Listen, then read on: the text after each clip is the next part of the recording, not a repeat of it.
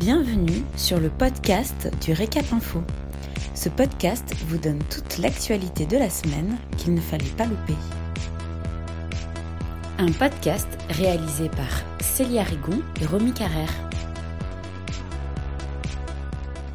Vous écoutez l'essentiel de l'actualité de la semaine du 31 août au 4 septembre 2020. Une restauratrice privée de la prise en charge de son congé maternité. C'est l'incompréhension pour cette restauratrice de Saint-Malo devant la logique de la caisse primaire d'assurance maladie. Parce qu'elle a dû reprendre son travail au restaurant pour qu'il puisse rouvrir, la restauratrice ne s'est arrêtée que quatre au lieu de huit semaines pour la naissance de sa fille. Elle ne recevra donc aucune indemnité. La CPM l'a informée qu'elle serait indemnisée uniquement si elle prenait la totalité de son arrêt maternité. La CPAM explique que la loi, en refusant de descendre sous les huit semaines, est un garde-fou pour protéger les femmes à qui on pourrait imposer de reprendre prématurément le travail. La restauratrice et son mari peuvent lancer une procédure auprès de la commission de recours amiable, que l'on nomme CRA, mais ils se heurteront vraisemblablement à la même réponse, c'est-à-dire la décision de la CPAM ne fait que respecter la loi.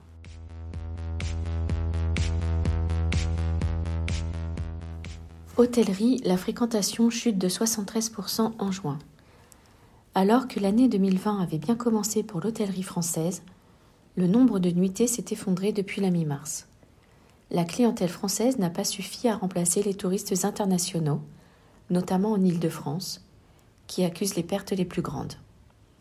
L'hôtellerie française a enregistré 5,8 millions de nuitées en juin 2020, soit une baisse de 73% par rapport à juin 2019, affirme l'INSEE dans une enquête publiée le 31 août.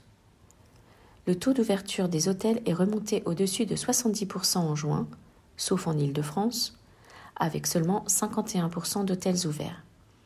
A contrario, 82% des hôtels du littoral étaient ouverts en juin.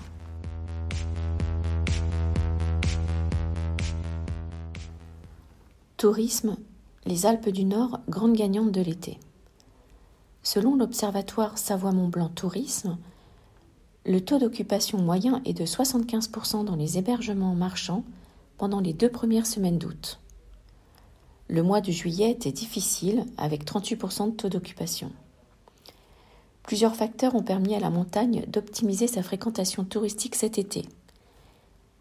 La clientèle française n'est pas partie à l'étranger, la clientèle régionale et locale a joué la carte de la proximité et la météo a été très favorable. Septembre s'annonce stable avec une tendance à la hausse à la faveur d'opportunités, au premier rang desquelles le passage du Tour de France et les réservations de dernière minute. Merci pour votre écoute.